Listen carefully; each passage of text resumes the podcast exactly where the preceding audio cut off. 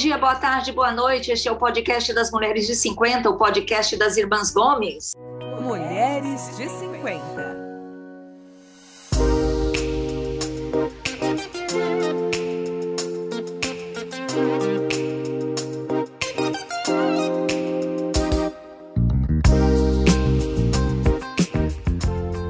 Nós estamos aqui, eu, minhas irmãs, para falar de mais um assunto que interessa a nós, interessa a você, interessa as mulheres de 50, de 40 e de 60.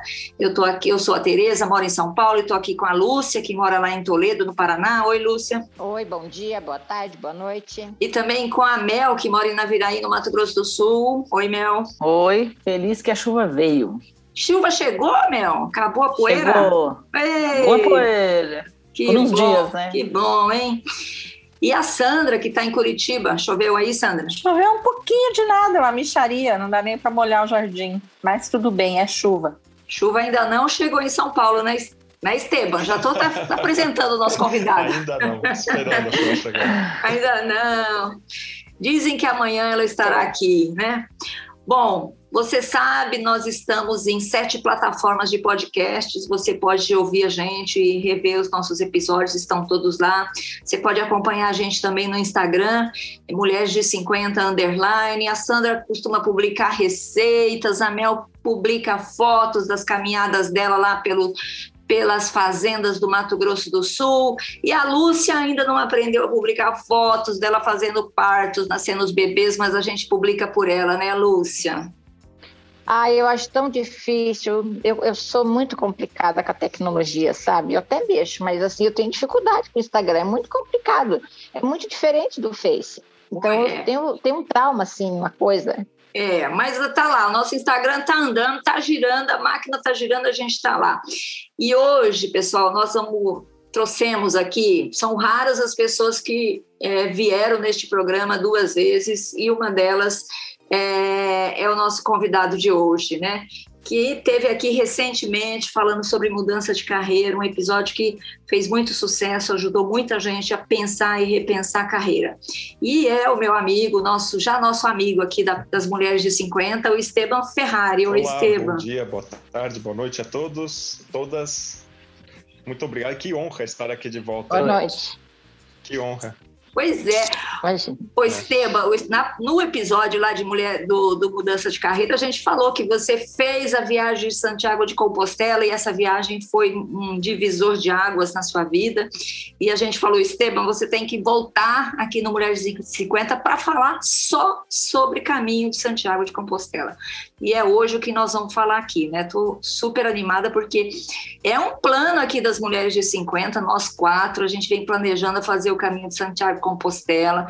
É um plano de fazer em família, de caminhar os 800 quilômetros, né, Sandra? Não, não, nosso projeto não é caminhar 800 quilômetros, não. A gente falou de caminhar 200 e pouco, que é o caminho português. Vamos falar sério.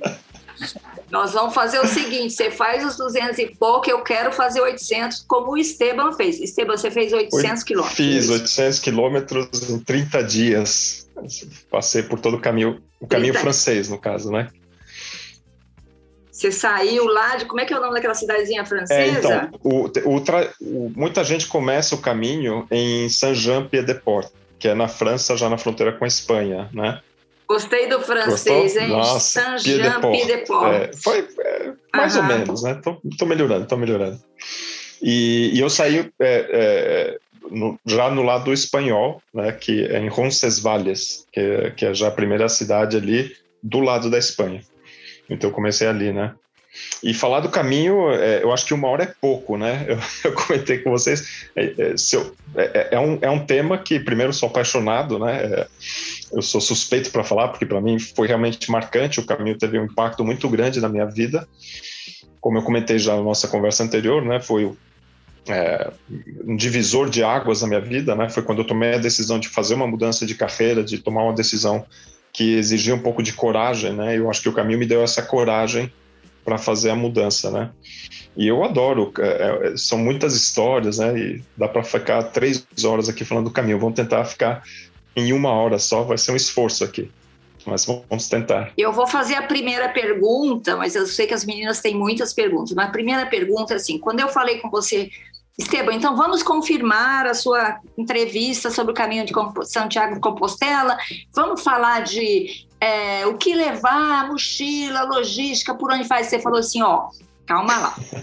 Tem duas formas de ver o caminho de Santiago de Compostela. Quais são as formas de olhar o caminho Legal, de Santiago? Muito bom. É, então, eu, eu, costumo dizer que existem dois caminhos, né? Existe o caminho que é, é, é o caminho da, da rotina, né? O caminho prático, vamos dizer assim, que envolve a logística, a preparação, mochila, é, calçados, cuidados com pés, né, tudo isso. Mas existe o caminho, é, é vamos dizer assim, a, a transformação é, interior, a transformação individual que o, que o caminho proporciona. Né? Então, é, a gente pode pensar é, nesse caminho também como um caminho que, que de transformação, né? Então acho que é, é legal que eu comentei com a Teresa foi que eu acho que seria legal falar desses dois aspectos, né? Do caminho do ponto de vista da logística, né? Prática para quem quer fazer e quer dicas de como fazer, como se preparar. Mas eu acho que também é legal pensar um pouco é, no caminho como é, uma, uma, um processo mesmo de, de reflexão, de transformação, né? Que eu acho que é importante também passar um pouco por isso. Vamos começar com o prático, depois a gente vai Ótimo. falar sobre o, o, a, né, o prático. Quanto tempo você treinou de atividade física, de preparo físico, para você fazer o caminho de Santiago? Porque eu tenho muita preocupação se eu vou aguentar é. fisicamente. Então, né? que vergonha, Lúcia. Você vai me fazer passar vergonha agora, viu? Você não treinou? não preparei. Eu me preparei, tipo, duas semanas antes. Eu acho que eu comecei a caminhar no Ibirapuera para me preparar para o caminho. Para não dizer que eu não me preparei. Ah, isso é, é ótimo. É, mas vamos lá. É, isso me, me, me, eu tive que pagar. Isso teve um custo mais para frente, né? Porque o fato de eu não ter me preparado é, fisicamente depois me cobrou um preço muito alto, porque é, durante o caminho eu tive alguns problemas é, de, de, de, canelite, né? Eu acho que chama que é uma é isso, Lúcia, uma é. inflamação na, no tendão ali da canela, é, enfim, alguns problemas inflamatórios na perna e dores que nos pés e nas pernas que talvez se eu tivesse me preparado melhor é, não teria. Agora, é importante dizer assim, o caminho ele não é do ponto de vista físico, ele não é tão é, exigente. Inclusive, é, eu, eu, eu, você vê muita gente com mais de 70 anos fazendo o caminho. Uma coisa que me chamou muito a atenção foi essa, né? Pessoas de, de na faixa de 70 anos no caminho. Eu acho que eu, eu inclusive, conversei com um senhor uma vez que tinha 80 anos e estava fazendo o caminho. É, então, do ponto de vista é, da exigência física, não é que seja alguma coisa é, super é, exigente, mas quanto mais você se preparar com mais antecedência, menos você vai sofrer no caminho. Entende? Então, eu acho, eu acho assim, eu recomendo para todo mundo que vai fazer o caminho, assim, se prepara. Tipo, é bom treinar, é bom fazer é, exercícios, caminhadas, se possível, inclusive, fazer essas caminhadas já com a mochila, é, como aquela que você vai levar no caminho, para você também se acostumar a, a, caminhar com o peso da mochila, entendeu? Mas, é, então é bom, não digo que, que é super necessário, mas é bom porque vai te poupar alguns problemas físicos lá no caminho, tá? Horas e quilômetros. Pois é, o, o caminho o francês, né? Se você for fazer aqui é importante também a gente pensar, a gente está falando aqui do, brincando, né, do, vai fazer 200 quilômetros, que o camisa português é 200, o francês é 800. O que acontece? No fundo, pessoal, não existe o caminho de Santiago de Compostela, né? Acho que é importante entender isso também, né? O que você tem é, é, é, são vários caminhos de peregrinação que chegam na cidade de Santiago de Compostela, que é considerado uma sociedade, uma, uma cidade é, é, um, é um polo de, de, de, de como é que se diz? Peregrinação. É, peregrinação. peregrinação, exatamente, né? Onde as pessoas vão, porque ali supostamente estão os restos mortais do apóstolo Tiago, né? Então, na igreja de Santiago, na Catedral de Santiago de Compostela. Mas não existe um caminho de Santiago. O que existem, então, são vários caminhos que todos eles terminam ali em Santiago. Então, é, você tem o Tiago, que é um caminho que é esse que vai pela, por Portugal, tem um que vai pelo norte da Espanha, tem outro que vem do sul, tem um que vem... E tem caminhos que vêm, assim, lá da Polônia, da, da Itália, da, da, da Alemanha, caminho, caminhos que têm milhares de quilômetros, assim, estão falando de 2 mil, 3 mil quilômetros, né? E efetivamente tem gente que percorre esses caminhos de 2 mil, 3 mil quilômetros. Estamos falando assim de três meses de caminhadas, quatro meses de caminhadas. Eu conheci um maluco, né, que é um casal de holandeses lá, que o cara disse assim: Ah, eu, eu perguntei, como é que você, onde você começou o caminho? Ele falou assim: ah, Eu comecei da porta da minha casa. Eu saí com minha esposa, a esposa não, ele saiu com uma amiga, na verdade. Eu saí com uma, uma, amiga da porta da casa com a mochila e saí andando, da Holanda, né? E veio o caminho. Já tinha dado, acho que 1.200 quilômetros, não sei quanto. Então, assim, é, quantos caminhos a gente, quantos quilômetros a gente anda? Né? Vai, vai depender, então, é, primeiro, é, eu acho que tem uma questão de onde e quanto você quer caminhar. Então, mesmo o caminho francês que eu fiz, que tem o, o, é o caminho mais tradicional, né? É, e, portanto, por ser o caminho mais tradicional, é aquele caminho que tem uma estrutura, uma infraestrutura para você dormir, comer, de hospedagem melhor, né? E é o caminho mais, é provavelmente aquele que é mais frequentado, né? Então, assim, o caminho tradicional francês, supostamente é esse que começa, começa em Saint-Jean-Pied-de-Port, na França, eh, já na fronteira com a Espanha, e termina em Santiago, e são 800 quilômetros. Mas tem, tem pessoas que optam por fazer esse caminho, tipo, os últimos 200 quilômetros, por exemplo, ou os últimos 100 quilômetros, né? É, você começa na. Aí, Sandra, uma boa opção. É, então, e mesmo verdade... em Portugal tem caminhos com, com distâncias diferentes, né? Eu li que tem caminhos portugueses de 600 quilômetros saindo de Lisboa, tem de 250 quilômetros saindo do Porto, tem um outro de 250 quilômetros, você vai pela, pela costa, Exatamente. então tem vários caminhos, mesmo em Portugal, Sim, né? mesmo em Portugal você vai ter, acho que dois ou três ou mais caminhos, né? Então, é isso. Então, não existe, assim, a primeira pergunta, eu acho que você tem que é, é, se responder é quantos quilômetros eu quero andar, né? quantos quilômetros eu quero fazer e qual caminho eu escolho. Então, é, então, são muitas opções. E aí, a pergunta que você fez do. Só para responder a pergunta, né? É, que, da, acho que foi a Sandra que fez, né? De quantos quilômetros? Então. A Mel perguntou, a, a Mel, Mel né, perguntou quantas horas você caminhava por dia e eu complementei quantos quilômetros. Isso. Então, é, normalmente, eu, eu, fazia uma rotina assim de caminhar de Quantas 8, horas você de, caminhava por dia? Vai, é, depende muito do dia, do seu estado físico e emocional de cada dia. Mas era em média, assim, 8 horas por dia de caminhada e em média 20 quilômetros por dia, né? É, 20 a, a 30, vamos dizer assim, de 20 a 30, em média 25, vai. É, então, era o que você caminhava. E, e nos dias em que você estava com dor, com a canelite, com a unha caía, o que, que você fazia? pois é, eram os dias que eu andava menos. Então, tinha dia, por exemplo, logo no começo da primeira semana eu já tive problema com as unhas dos dedinhos. Os dois dedinhos viraram duas bolas de bolha, né? Os meus dois dedinhos. Então, aí a gente pode tratar depois também essa questão do, do calçado, né? Que calçado usar. Eu fui com um tênis de caminhada, eu já estava acostumado a fazer trilhas aqui no Brasil, e eu fui com um tênis que eu uso para fazer trilhas, esses tênis de, de caminhada, né? É, é, eu não, não tinha bota nessa ocasião, eu preferia usar tênis, né? E tipo, três, quatro dias depois já estava com os dedinhos dos pés é, com uma bolhas enormes, né? A ponto que depois, alguns dias depois, as unhas dos caíram, né? É, então, o que, que eu fazia? É, então, eram, por exemplo, nesse, nesses dias eu tinha planejado andar 25 quilômetros, é, por causa da dor do pé e das bolhas, eu andei 15 quilômetros, entendeu?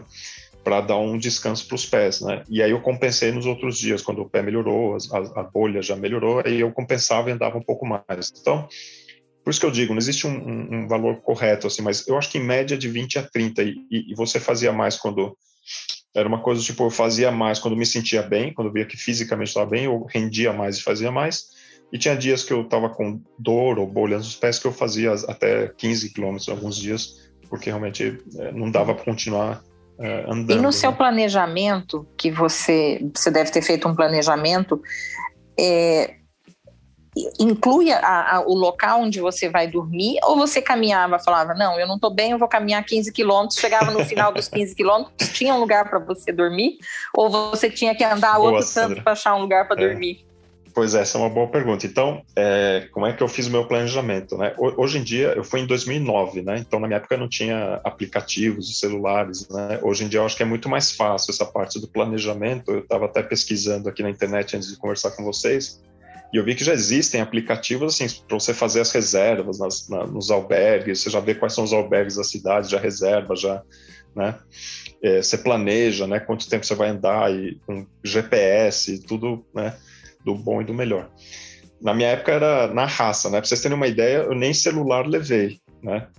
Então, é, então eu, eu fui na raça mesmo. Para né? não carregar peso ou para não ter contato mesmo? Para não ter contato com o mundo, né? Para me isolar completamente. É, pra me isolar. Isso é uma boa coisa, É, hein? é uma boa, é uma boa ideia. Eu recomendo. Se se for levar o celular, desliga, deixa desligado e deixa para ligar só em situações de emergência, para falar com a família, coisa assim, né?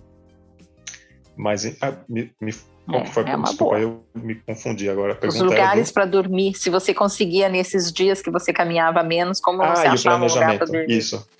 Legal, Sandra, obrigado. Então, assim, o que acontece? Então, eu, eu antes de ir para a Espanha, eu entrei num, em alguns lugares para consultar alguns sites de blogs de pessoas que tinham feito o caminho. E eu gostei, então fui pesquisando. E, e eu gostei parte porque aí você vai pesquisando e tem gente que faz o caminho em 15 dias, tem gente que faz em 40 dias. E eu achei o, o, o- um cara lá, um, não lembro o nome da pessoa que tinha feito o blog, que tinha feito o que eu queria fazer, exatamente o caminho francês em 30 dias, até, porque esse é o mais tradicional mesmo, né? E ele tem lá, ah, no, no blog dele, ele, ele diz, ele dá então as, as indicações de onde dormir cada noite. Então ele fala, ah, primeiro dia você vai andar, vai sair então de Saint-Jean-Pied-de-Port, vai andar até os Pirineus, lá vai dormir em tal lugar, recomendações de pousadas, de, de albergues, né?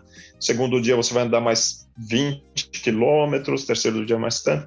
E eu fui com meu caderninho, com minhas anotações, imprimi o roteiro e fui lá, meu roteirinho bonitinho. Mas aquilo que eu falei, chegou no terceiro dia, ah, ah, meus pés surgiram essas bolhas meus dedinhos, que não me deixaram caminhar muito no terceiro dia, e aí já furou completamente a programação. Ou seja, foi tudo por água abaixo. O que, que eu fazia então a partir daí? Eu planejava todo, cada dia era um dia diferente. Então eu sentava na- no final do dia e olhava para a minha programação e dizia: Bom, deixa eu ver o que, que eu faço amanhã, o que, que dá para fazer amanhã, deixa eu ver como é que eu estou hoje, como é que eu vou acordar. Então, que é um dos aprendizados do caminho, eu acho. Né? Isso é muito legal, porque é, eu acho você ir um pouco livre, né? Se sentir, é, você não ir. É aquela coisa, né? Você planeja muito as coisas, você se tenta se organizar, mas na hora H, na prática, você vê que sai tudo errado. Então, por que planejar tanto, né? Por que não relaxar, simplesmente curtir o caminho? E foi o que eu queria fazer. Eu pensei, bom, não adianta eu querer planejar muito. Cada dia vai ser um dia. E aí, cada dia eu pensava, deixa eu ver o que eu vou fazer no dia seguinte. Foi super legal, né? Porque isso te dá uma liberdade, né? De, de, se adaptar e de adaptar. Você os- perdeu peso? Bom, eu, Você perdeu peso? eu já sou tão magro que se eu fosse perder peso, eu acho que eu desaparecia, né? Praticamente. Então, perdi. Você sabe que eu acho que eu perdi, eu acho, cara, um quilo se eu perdi foi muito, assim. É, porque eu já sou magro, né? Você Já comia uma- bem. A comida era boa. Mas eu comia bem. Você come bem no caminho, né? Nesse caminho francês, você come muito bem. Tem muitos restaurantes no caminho. E tem uma, uma- sobre comida no caminho tem uma coisa, uma dica muito legal, né?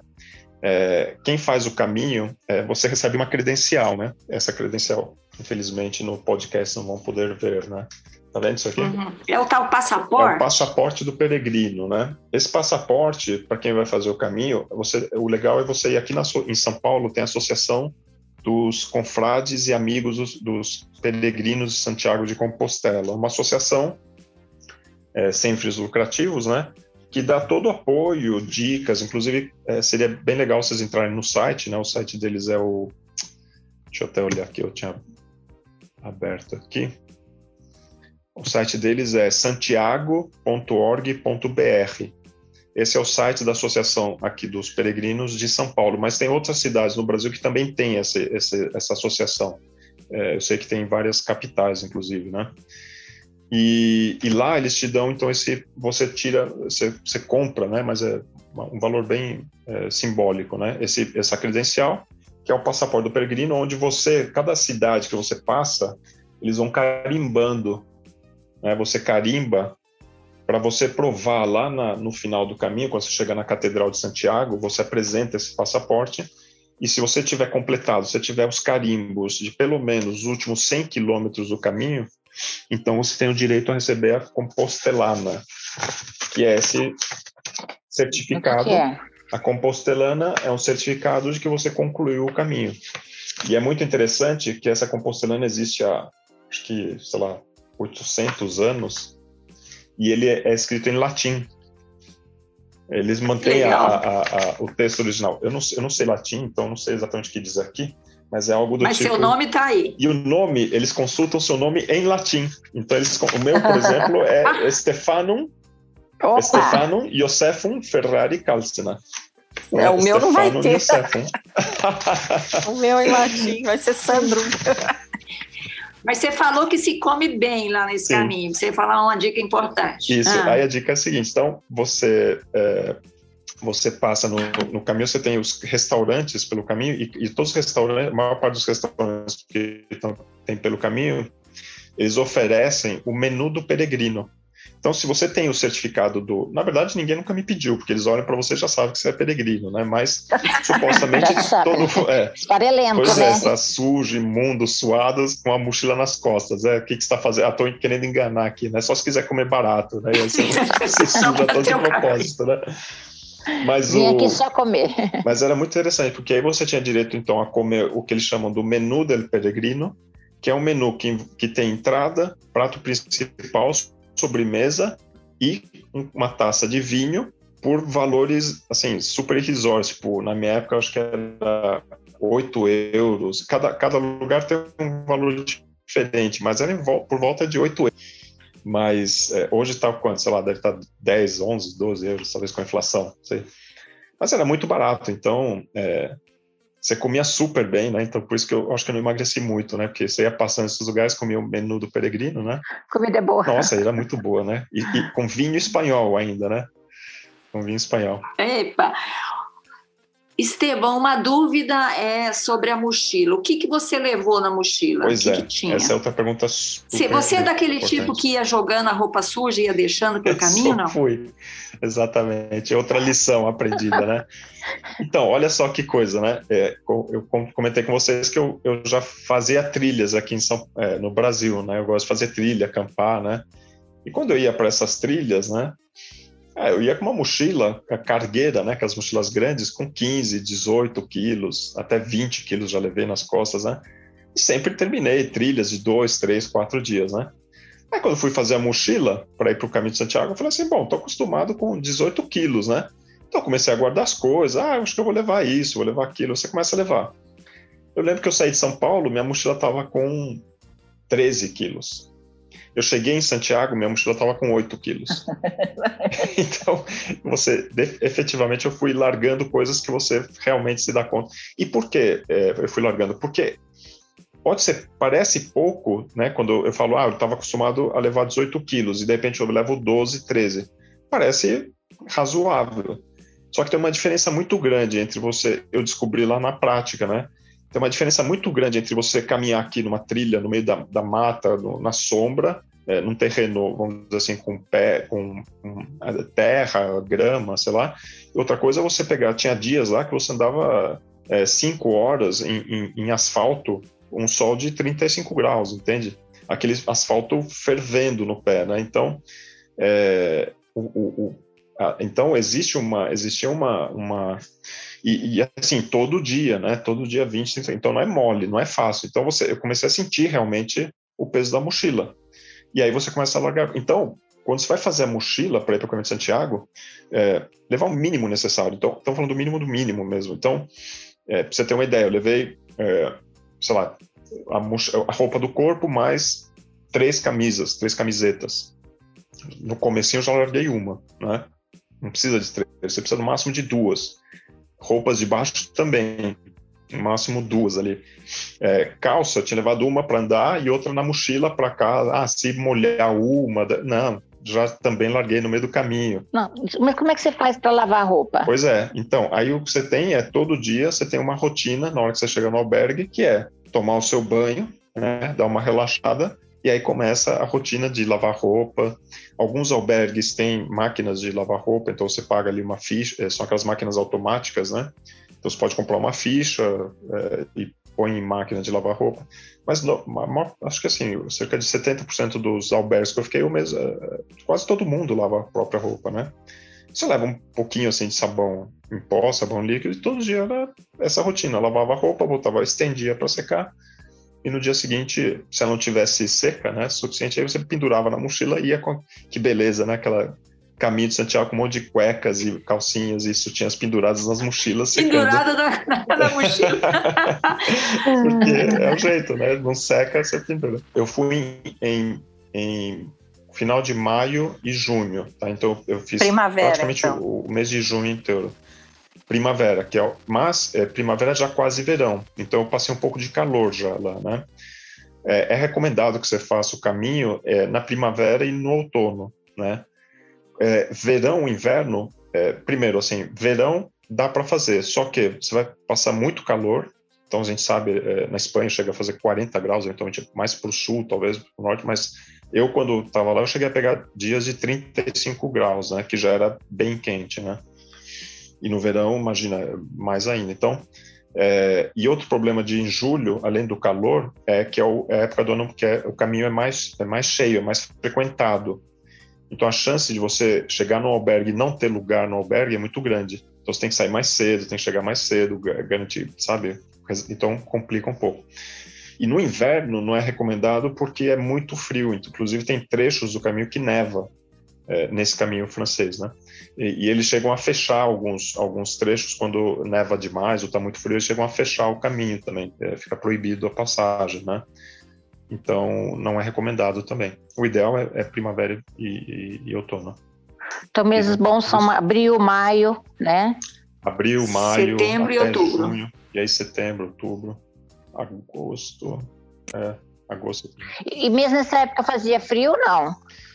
Olha, eu fui em junho. Você levou uma jaqueta? Não, então, você tem que ir preparado para tudo. Eu cheguei a pegar, a maior parte dos dias era no calor, mas teve trechos, dias que eu peguei, tipo, eu acho que o, mais, o dia mais frio eu peguei 5 graus. Então precisei ir preparado, Nossa. assim, de 5 a 35. É, é frio. E você começa a caminhar cedo, né? 6 da manhã, então o dia é a hora que tá mais frio, né? Você tem mais. Não, mas eu tenho vamos uma falar pergunta da busca ainda. espiritual Da do busca. caminho de Santiago. É, Ah, não, você é, tem uma pergunta prática. sobre eu tenho uma viagem, o custo. Diga. Ah, então. Não, sobre o custo. Eu não se, fiz nenhuma se, é- ainda, Se hein? dá para os pobres mortais ou só para os É ricos? cara. Então, É uma viagem barata, Mel, tô Não, respondendo. Barata para É você, né, barata. É, é- não é caro, porque olha só, não, assim, é, o- é, na verdade acaba saindo caro porque você fica 30 dias, mas o seu custo por dia é, não, é, não é alto, porque pra você ter uma ideia, eu levei 700 dólares, eu gastei, eu acho que não cheguei a gastar 700 dólares na época, né? É, eu acho, assim, hoje, talvez, eu acho que se você, com, com 20 euros por dia você faz o caminho numa boa. Então estamos falando aqui de 600 Você euros. dorme e come com 20 Euros. dólares? Sim. Dorme e come com 20 Sim. dólares? É mesmo? Ah, vamos lá. Euros. Com 20 Ô, euros. ah, 20 Esteban. euros. 20 É, euros. 20 Ah, euros. Uma, É. uma dúvida. Você chega em Compostela, faz o caminho, pega teu certificado e depois, como é que você faz para vir embora? É, em Santiago de Compostela É. tem um aeroporto. Então ali eu peguei um avião, fui para acho que para Lisboa, de Lisboa a São Hum. Paulo, né? E para ir também. então é. tem como fazer a volta de, de lá. Sim, mas a, a ida é um pouco mais complicada, porque eu comecei em Roncesvalles, né? Então o que que eu fiz? Eu peguei um, um voo São Paulo Lisboa, Lisboa Pamplona, né? Que é uma cidade já Pamplona, mais perto aham. já da é a maior cidade, vamos assim, com o aeroporto perto, da, perto. da França. E aí em Pamplona eu peguei um ônibus que me levou até Roncesvalles, mais umas duas horas, eu acho, de ônibus. Então eu tive que ir até a rodoviária Aham. em, em Pamplona, peguei o ônibus e, e saltei do ônibus ali em Pamplona, já fui direto para o albergue, que aliás é um albergue magnífico, um dos mais bonitos do caminho, que é um, é um mosteiro antigo, que tem, você entra assim, um salão da- de um, pré, de, um, de um mosteiro que tem acho que 500 anos, sei, com 100 beliches assim. São aqueles albergos, né, Sandra, que tem na Albergues, Espanha? é. Como é que chama? Então, não, lá- mas pera, esse, é aque- esse é aquele chique lá em Santiago de Compostela, o Parador dos Reis Não, Católicos. em Pamplona, Ah, em que ele Pamplona. falou. Em Pamplona. Porque tem os É, esse paradores. que eu comentei foi em Roncesvalles. Né? Ah, Esse mas é um parador Ah. ou, ou é um albergue? Então, é, você tem dois tipos de, de, vamos dizer assim, de hospedagem, né? Você tem os albergues ou o hosteles, né? hostales. Hostels são os hostels, né? São, são, claro, você pode ficar Aham. em hotel também, cinco estrelas na cidade. Nas pequenas você não vai encontrar, mas nas grandes você pode ficar em hotéis mais caros. Mas não precisa, né? Você tem basicamente os albergues e os hostales. Eu só dormi uma noite num hostel, que é mais caro, e me arrependi. Por quê? Porque o legal do caminho é ficar nos albergues. Porque é onde você conhece a galera, onde você se enturma, né? você troca ideia, troca experiência. Uma das coisas mais interessantes do caminho é essa troca de, de experiências, né? Ver, conversar com as pessoas, por que, que as pessoas estão fazendo, isso é super rico, né? É, você faz muito. É, a, a, todo mundo acha que vai fazer o caminho de Santiago, vai ser um, um, um caminho assim de solidão, você vai andar sozinho 800 quilômetros, pensando na vida. Não, você, eu comecei a andar em Roncesvalles, tinha umas 200 pessoas caminhando comigo, tipo assim, vai uma galera, assim, né? Por quê? Porque é, é, é, tem muito. Você, então você cruza com pessoas o tempo todo. Aí você senta para almoçar, você senta com os peregrinos ali que estão caminhando com você, você faz muita amizade, faz muito. Então você pode ficar nos albergues, né? E aí os albergues tem três tipos de albergues: os albergues é, municipais, que são a prefeitura, os albergues que são em igrejas e os albergues particulares. Existem albergues, por exemplo, que são nas igrejas, que você, se você quiser ir lá dormir e não pagar nada, ok, porque é doação. Você paga o que você quiser. Então eles dizem, ah, não, você chega no albergue para dormir e diz assim, ah, se você quiser doar, é uma doação, você pode doar se quiser, mas se quiser ir lá dormir e embora, ok. Os municipais são, é, é, que eu, são os que eu gostei menos, porque são mais, é, mais simples, mais.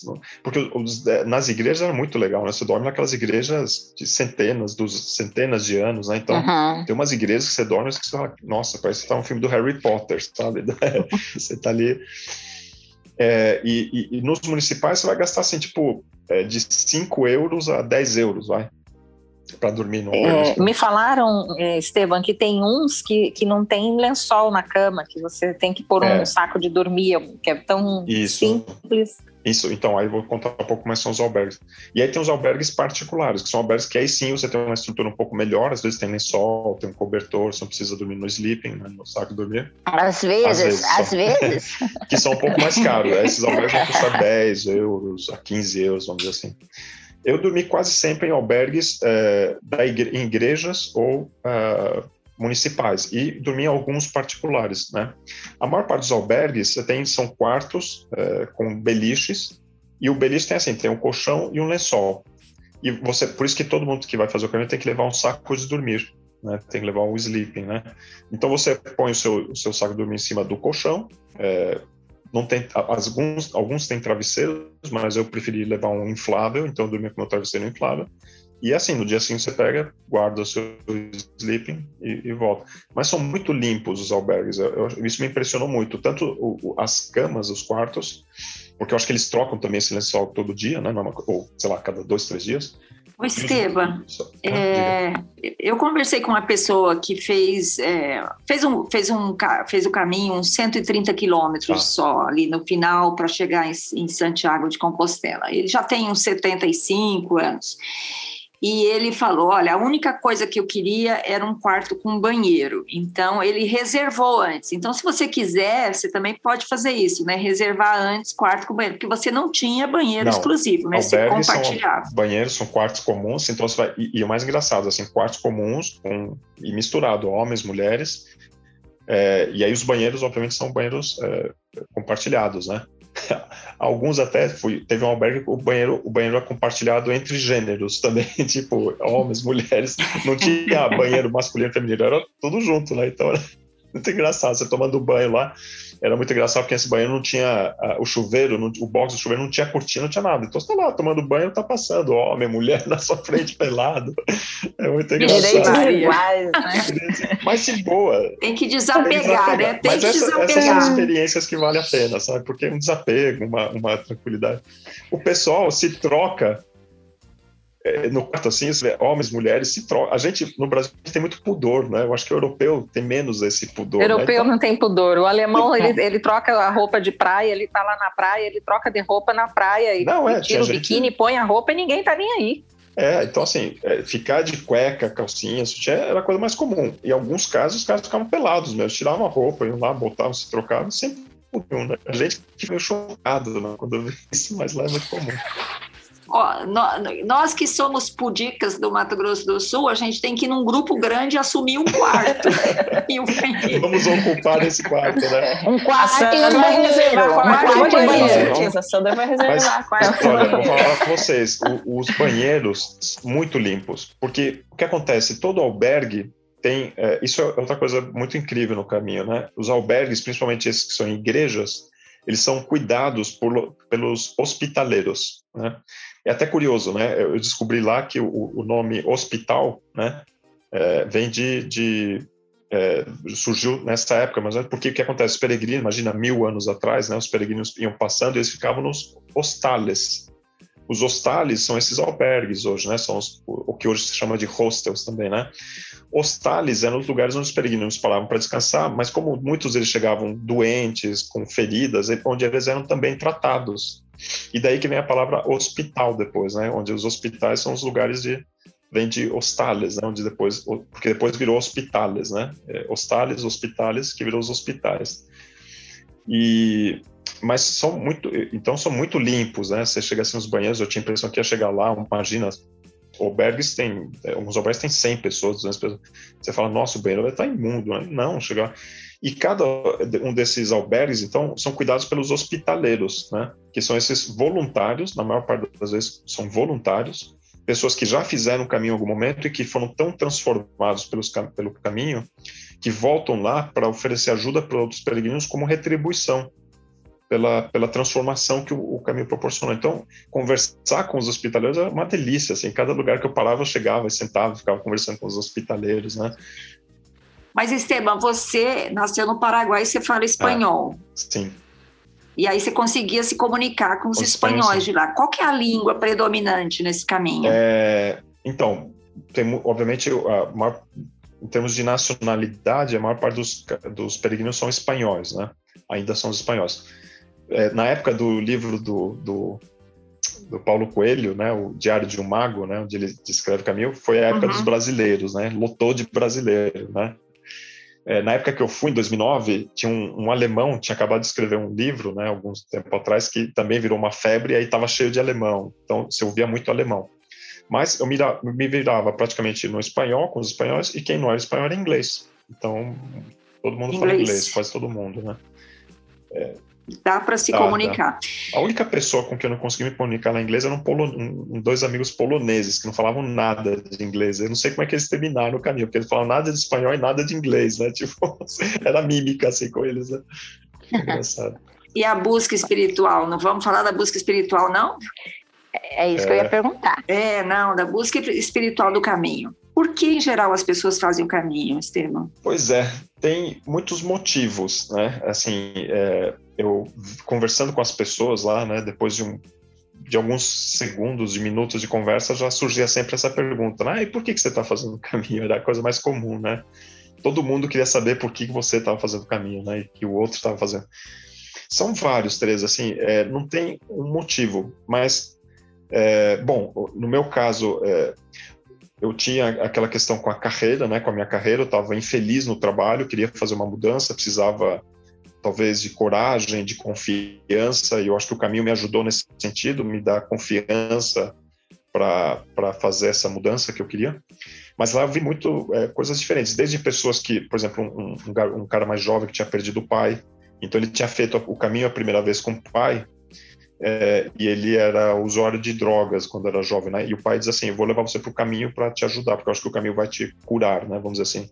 E de fato, depois do, do caminho de Santiago, ele largou as, uh, né? se, se, como é que se diz? Ficou limpo, né? Como o pessoal diz, né? Parou uhum. de usar drogas. Uhum. E, e, eu encontrei com ele e, e, o pai tinha falecido há pouco tempo. Então ele voltou a fazer o caminho para se reencontrar com o pai.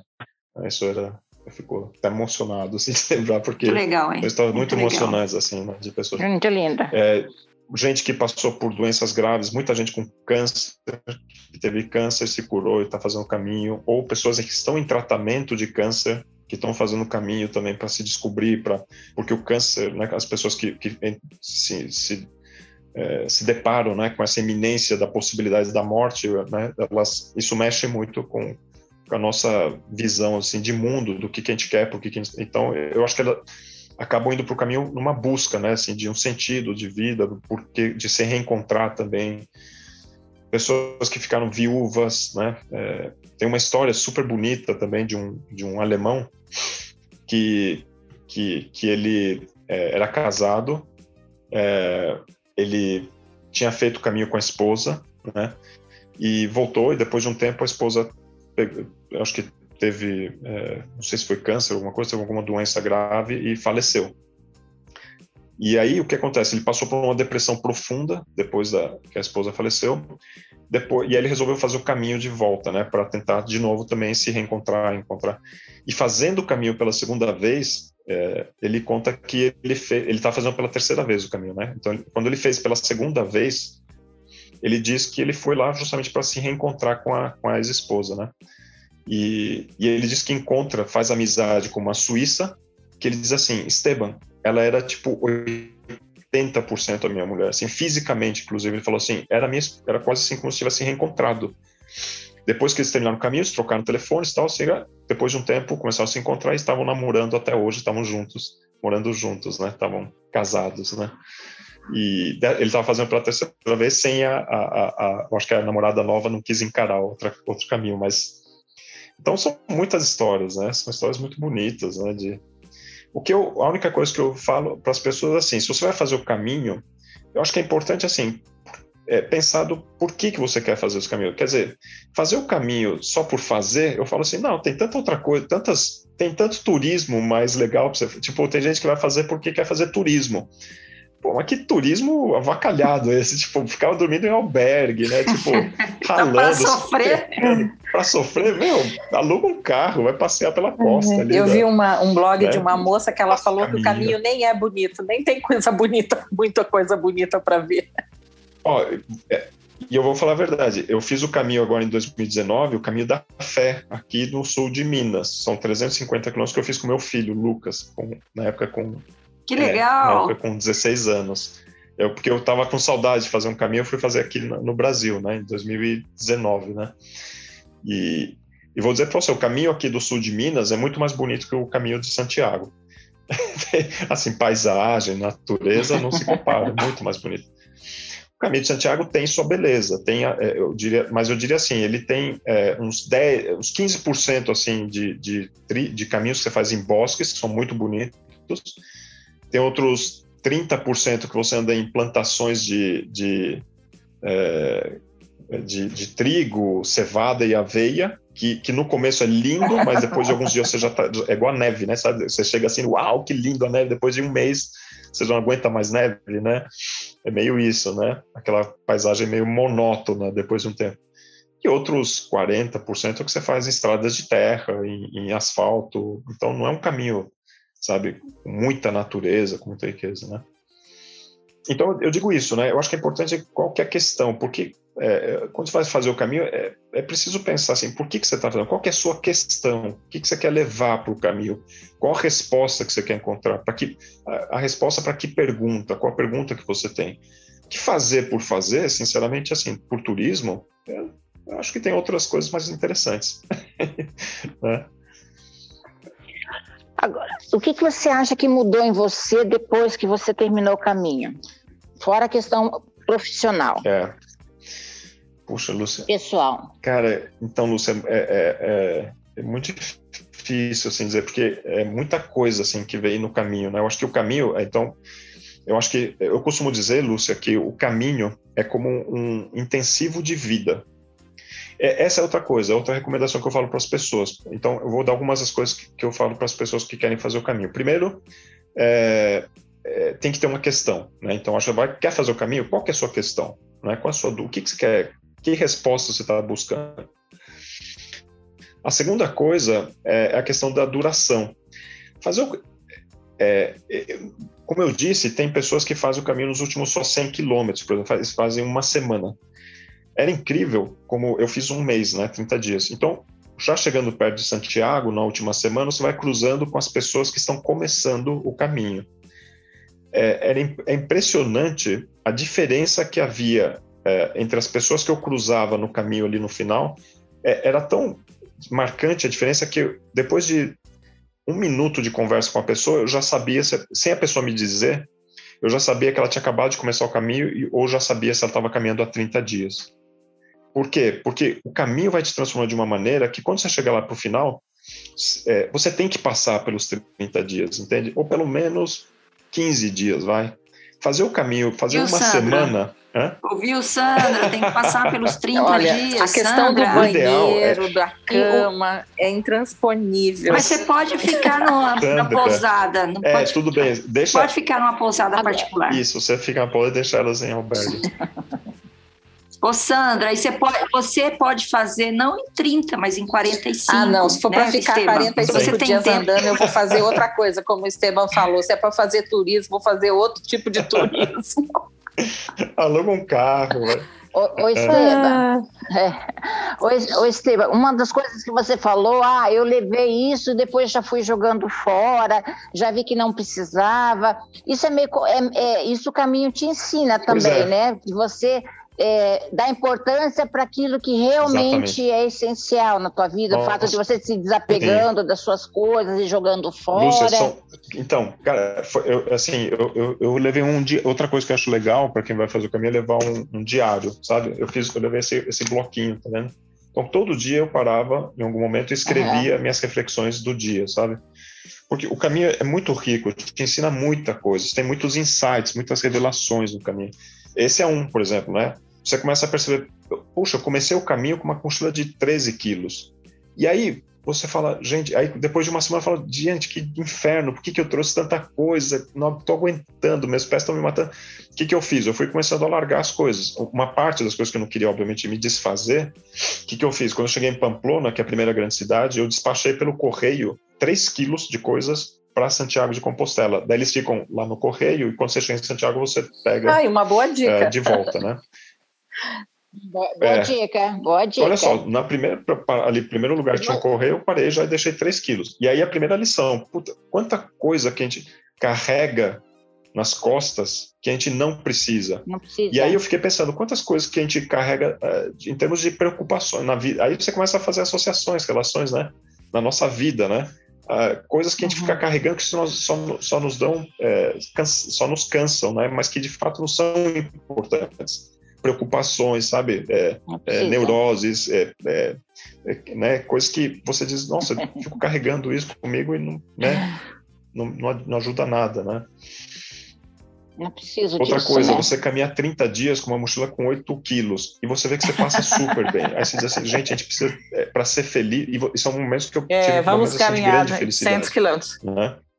Aí você vê assim como é tão fácil ser feliz, né? A gente complica demais a vida. Né? Então você questiona tudo que a gente começa, que a gente tem, né? Por que, que eu tenho tanta coisa? Por que, que a gente acumula tanta coisa? Você vê que é muito, é, a gente não precisa de muito para ser feliz. A, a, é quase como assim, você consegue carregar a sua vida numa mochila de 8, de, de, de 8 quilos. A gente precisa de muito pouco para ser feliz. Claro que você carrega também uma coisa chamada cartão de crédito, né? Que ninguém fala isso também, esse é o lado prático, né? É, é. Assim, claro, 8 quilos na mochila e um cartão de crédito com saldo com um limite, um bom limite. Um saldo, no, né? né? Um bom limite no banco, isso também conta, né? Mas é, você não deixa de pensar nessas coisas, né?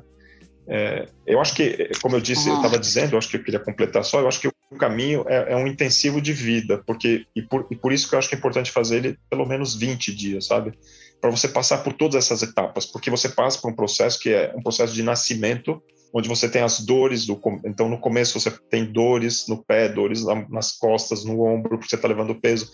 Então é quase como um parto, né? Você tem o nascimento e as dores do nascimento. Aí você vai crescendo, você tem a fase que você começa a se deslumbrar com tudo, parece a criança, sabe? Que você começa a se deslumbrar e falar, gente, que legal isso aqui, com as pessoas. Aí você vai chegando numa, numa fase de maturidade, quando você começa a, justamente a ter esses insights, né? Você começa a pensar, gente, mas é quando você, você se dá conta dessas coisas, de, de, de como a gente precisa pouco, né? você começa a valorizar as coisas simples da vida, né? Então, quando tomar é, um banheiro privado, né? Uma ducha, né? Um banheiro só seu, uma ducha de água quente, porque tem albergues que não tem água quente. Né? Tem albergues que nem água quente tem, você tem que tomar banho gelado, né? E você fala, gente, como é bom banho, um banho quente, né? Você começa a valorizar coisas que você não valoriza. E principalmente você começa a valorizar muito a, a sua família, seus amigos, você começa a ver, puta, como, como é importante as relações que a gente tem. Então é um processo de amadurecimento. E que depois, à medida que você vai passando, você vai chegando no, no, no seu destino final, que é a morte. A chegada no final do caminho de Santiago representa uma morte isso que é legal, porque é uma morte de alguém que você, você se transforma no caminho. Então você começa uma pessoa e termina outra. Então aquele, aquela Esteban que começou o caminho morreu ali em Santiago e nasce outro Esteban. Então isso é muito legal, sabe? É, e isso você só vai sentir se você ficar 20, 25, 30 dias.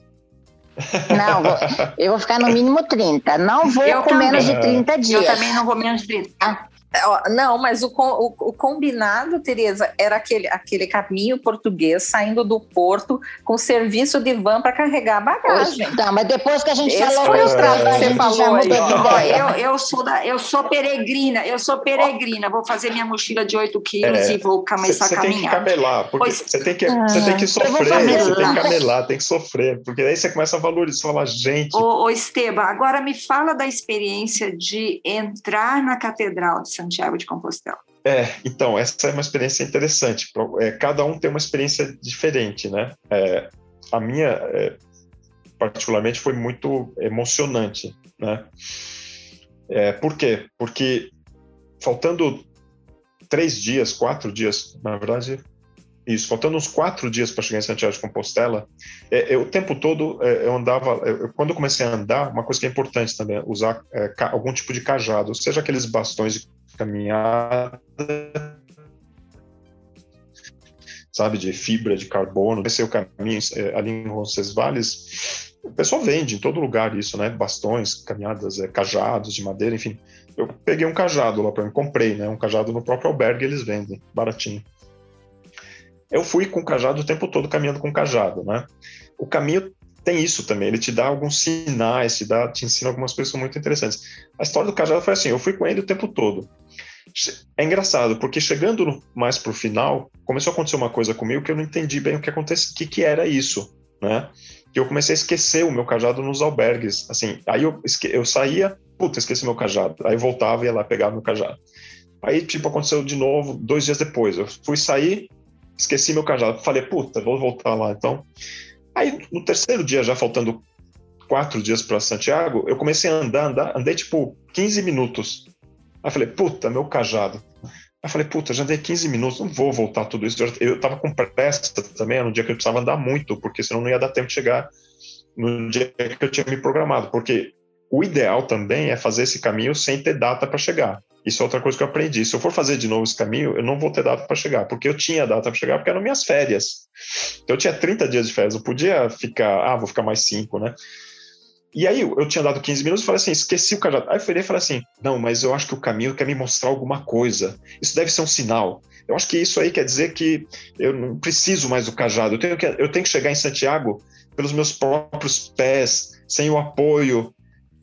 Puta burrada. Por quê? Porque no dia seguinte eu, eu acordei com uma puta dor na canela, assim, uma, que eu falei da canelite, né?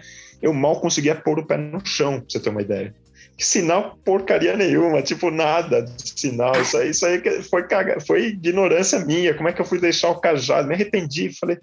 E aí o que aconteceu? Faltando Podia ter trazido o cajado para o Brasil também de lembrança, é, né? É, é, complicado trazer no avião. Você né? comprou outro. Você comprou outro. Não, aí eu, então, aí o que aconteceu? No dia seguinte, eu acordei com uma baita, porque é, o cajado tinha pó, ele ajuda na distribuição do peso. É importante ter o cajado. Inclusive, o ideal é ter dois, né? Você andar com dois. Hoje em dia, eu faço trilhas, eu levo dois é, bastões de caminhada, né? Para andar, que ajuda muito a distribuir o peso. Ele, ele, é, é, ele alivia a carga nos joelhos e nos pés, né? Na perna. Então, é, no dia seguinte, faltando três dias, eu acordei com essa baita dor que eu não conseguia botar. Juro, era uma dor assim que eu não conseguia botar o pé no chão. Que eu pisava e doía, pisava e doía, não conseguia andar. Eu falei, gente, faltando três dias, não é possível, eu não vou desistir agora. Te imagina, depois de ter andado 27 dias, eu falei, e agora? O que, que eu faço, né?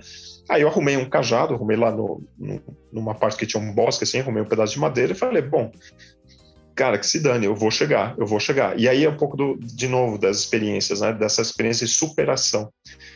não é todo mundo que passa por essa foi a minha experiência, percebe? Então, para mim foi super importante, porque nos últimos três dias eu tive que lidar com uma dor violenta e aquela coisa assim, não, mas eu vou conseguir, eu vou superar. Então, coisa que eu nunca tinha passado, por a experiência de ter que superar é, uma dor tão grande. Por isso que eu digo tem todo esse processo de morte também, né? Então, é, quando eu cheguei, e eu cheguei, eu consegui chegar. Então, para mim chegar em Santiago, cara, eu cheguei e desabei de chorar, porque, porque foi muito é, emocionante, né? Não, teve, não tem como não chorar nessa hora, sabe? É, eu achava que não fosse chegar, eu, eu entendi. E eu estava super preocupado porque eu tinha lido num lugar que ao meio-dia é, eles fecham as portas da catedral, então você tem que chegar antes do meio-dia. Então, eu não sei onde eu li isso, eu falei assim, eu preciso chegar antes do meio-dia. Então, o último dia eu estava com muita dor e eu tava, eu corria assim, mas pisava e doía. Eu falei, não, vou chegar, vou chegar.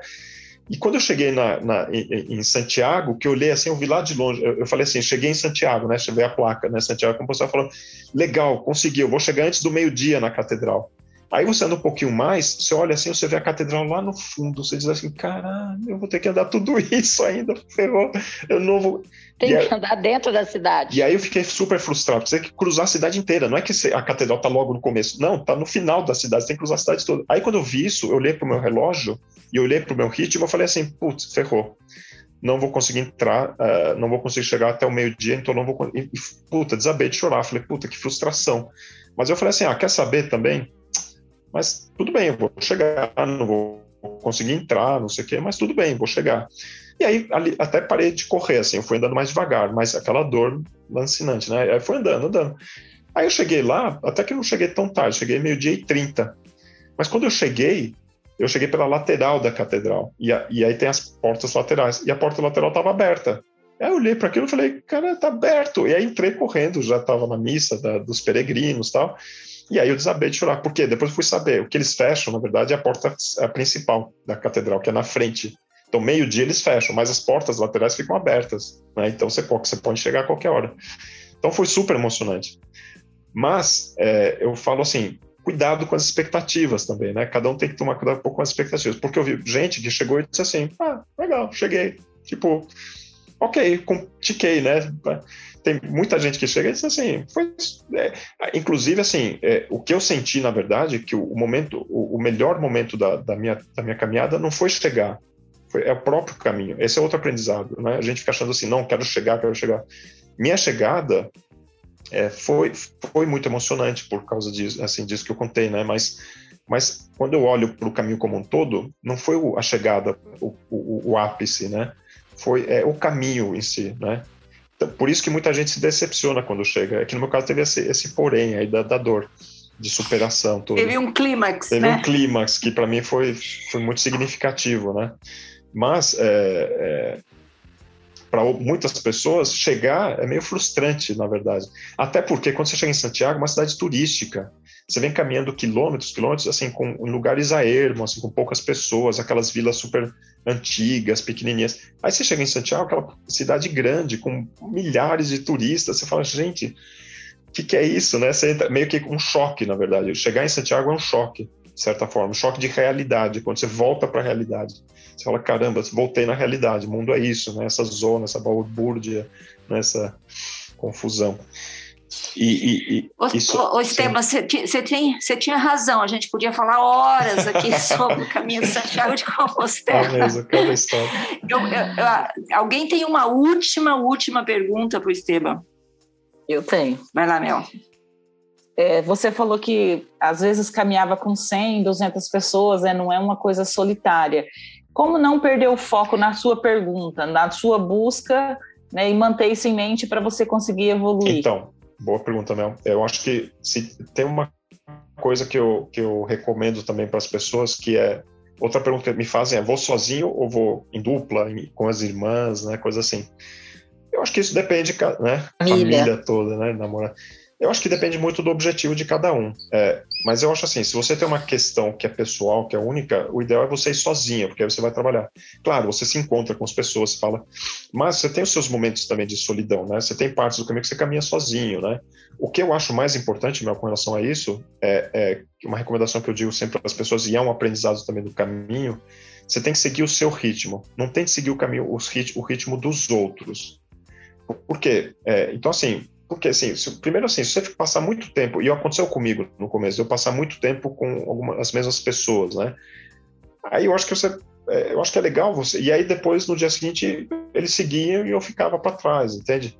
E aí tinha meus momentos, e aí tinha a oportunidade de conhecer outras pessoas. Então, faça o caminho de aberto, assim, aberto a conhecer gente, a, a se proporcionar experiências novas, conhecer pessoas novas, trocar e, e, não ficar muito preso assim. Se vocês forem fazer juntas, por exemplo, não, não fiquem na panelinha das quatro, tipo, vão fazer as quatro. Não, fica, não quero mais fazer com elas, Estevam. Não, mas, você ó, já me convenceu já. Eu vou sozinha. Mas conhecendo vocês, eu acho que não, isso vai ser impossível vai, também, mas... né? Já pelo pouco que eu vi, né? Vocês se fecharem, né?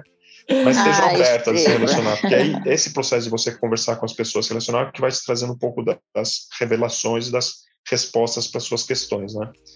É, e as experiências, as próprias experiências. O, sabe a história do universo conspira ao seu favor? Aquela frase, eu acho que é do Paulo Coelho, né, que ele popularizou. Eu não sou um cara místico, eu não acredito em fadas, não acredito em bruxas, pelo que ela sai, ela sai, né? Mas de fato, mas de fato eu pude sentir no caminho assim que de fato existe algo assim no universo que parece que conspira, porque as minhas questões eh, foram assim, caiu, sabe, é, foram escancaradas na minha cara, assim, chegou assim, foi não teve como não ficar, foi muito é, escancarado assim o que eu fui buscar e por que eu fui buscar, e no final estava claro, assim, sabe? Porque as próprias experiências vão te trazendo, e parece que o universo conspira. As pessoas que você encontra no caminho, os, as conversas que você tem, os acontecimentos, parece que são é, realmente mágicos nesse sentido, né? Não de misticismo ou bruxaria, mas por algum motivo te revelam coisas importantes. Muito bem. Bom, eu Olha, podia ficar horas conversa, aqui. O caminho...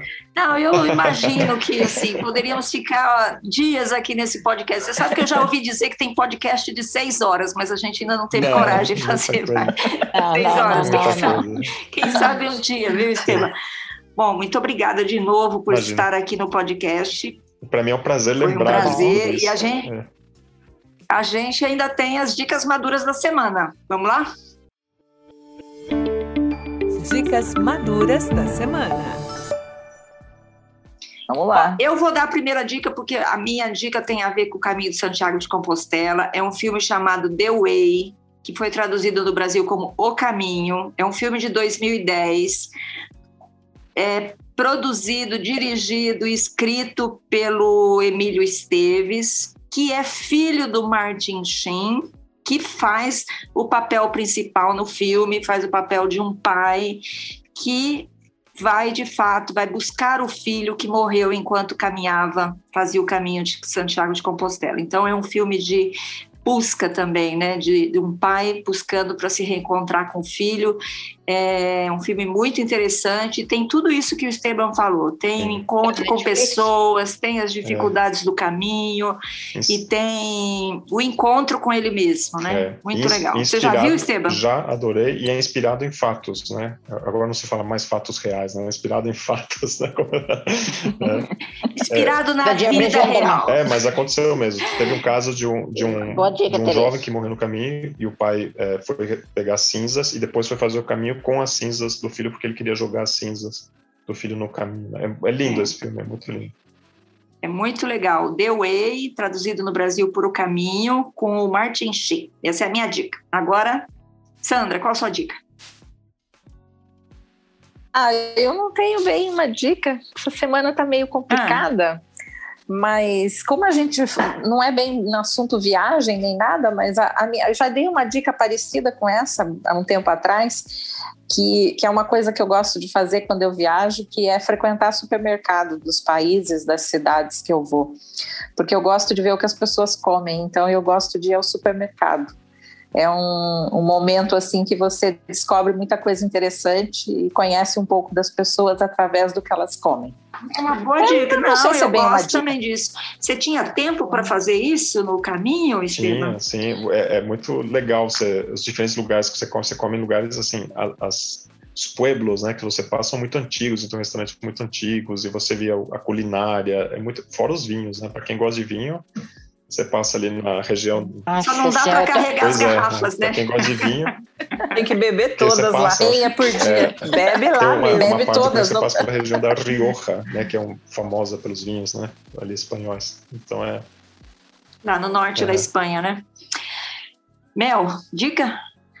Olha, eu vou dar uma dica para quem gosta de, de caminhada. É um blog de um mineiro chamado Jeff Santos, que eu acompanhei a, a caminhada dele na Trilha dos Apalaches em 2017. É o primeiro brasileiro que fez a Trilha dos Apalaches. Então, o blog dele é, é longa distância. Ele tem livro publicado também que é Trilhas longa, de longa distância. E ele dá bastante dicas, né, de material, de mochila, de calçado, de como fazer a, a logística na, nas caminhadas. Inclusive, ele fez também esse caminho da fé que o Estevam fez aí com o filho dele. Como que é o nome Eu também dele, de acompanhei. novo? Je- Jeff Santos. O blog é Longa Distância. Agora, ele fez explica 2017, aí, eu acompanhei tudo. Não sei se o Estevam sabe, a Mel quer fazer esse caminho dos Ah. Apalaches. Então, Já desistiu, já. já desistiu. São 3.500 Nossa quilômetros, né? nos Estados Unidos. da é, nos Estados Unidos, que vai da Georgia ao Maine. É, só que não é a maior parte Sim. floresta, né? Então tem É. ursos, tem gelo, então é mais É. complicado. Não é assim, no mas caminho de Santiago, também. máximo você vai encontrar uns cachorros bravos, tá? Mas urso, pelo menos, não tem, né? É, urso. Então, mas eu me interessei bastante pelo, pela trilha dos Apalaches. Eu, eu vi um filme, né, com o Robert Redford, Legal. baseado. Ah, eu vi em- também. É, baseado em fatos. É. Agora aprendi com o Esteban. É, que é de um jornalista, né, que ele fez uma parte da trilha dos, dos Apalaches. E eu adoro o Robert Redford, desde que a gente viu ele lá no aeroporto Olha, de Nova. York. né? eu e a Mel vimos o Robert. Redford Mas no são aeroporto de Nova York. mentiras, Deus. E aí eu me interessei. Tá? Não, ele fugiu, ele fugiu. Elas ele são fugiu. tímidas, Ele Esteban, fugiu. Eu elas não pediram Não, mas a gente já era fã antes, é que agora já te- criou É, uma verdade, intimidade com ele de é, estar no É, mesmo ficamos espaço. íntimos. Esteban, É. você viu, elas têm a foto que Não. elas estão junto com ele? É, eu não não. vi a É foto. verdade, você viu não alguma temos- vez na não vida? tirar foto. É. Ô, Lúcia, Mas também sua- não existia celular naquela época. É, não Sandra? tinha. Ô, Lúcia, sua tivesse dica. celular mais rápido. A minha dica, gente, tá ficando muito tarde, tá na hora da gente encerrar aqui. Tô brincando. Não tenho dicas, Tereza. Tá. A dica é faça o caminho, E o né? Esteban, tem alguma? faça Faça o caminho. A dica é o caminho. Faça o caminho de Santiago. Esteban, você tem Tenho, uma tenho dica uma pra dica. gente? É, eu, eu, antes de fazer o caminho, eu li algumas coisas, eu li alguns livros, inclusive, sobre o caminho de Santiago, né? E você vai encontrar muitos livros que vão trazer as dicas é, práticas, né? De logística, tudo isso você encontra na internet, tá? Então, mas eu gostei muito de um livro que chama Via Láctea pelos Caminhos de Santiago de Compostela. O autor é o Gui Veloso. O Gui escreve G-U-Y. Gui Veloso. E eu gostei muito desse livro porque ele, ele não vai por esse caminho da, da parte prática, né? É um livro que conta, é um livro muito gostoso de ler porque ele conta é, histórias sobre os locais, né? Então ele fez o caminho e foi fazendo todo o levantamento histórico dos, dos lugares que ele passou. Então ele conta um pouco da história do caminho. Ele também conta as experiências pessoais, quais foram os insights, as revelações que ele teve. Então é, é um livro para quem quer conhecer um pouco o lado B do caminho, que é esse lado um pouco das reflexões, dos insights e, e, e da história, né? Repete o nome, o título de Chama novo. Via Láctea. Via Láctea pelos caminhos de Santiago de, Compo Santiago de Compostela, do Gui Veloso. Muito bom. Um livro muito legal de ler, muito gostoso, Vou ler, hein? Vale a pena. Vamos ler. Esteban Ferrari, muito obrigada por estar aqui de novo, compartilhar sua experiência do caminho de Santiago de Compostela. Estamos agora em processo de convencimento da Sandra de fazer os 800 quilômetros. Vai, Sandra. Né, Sandra? Hashtag Pensar, vou vai, pensar. Sandra, vai. Eu tenho. é, O, meu o objetivo é, é desafrescalhar na viagem. Desafresca. Olha, esse é um bom objetivo, Sandra, um bom objetivo. Esteban, muito obrigada. Tchau, Lúcia, Mel, Sandra. Obrigado. Tchau, Até a tchau, próxima tchau. semana. Obrigada, tchau, Esteban, gente, esse foi o obrigada. podcast das Tchau. Mulheres de 50, a produção da Tchau. Jabuticaba Conteúdo. Obrigada, tchau.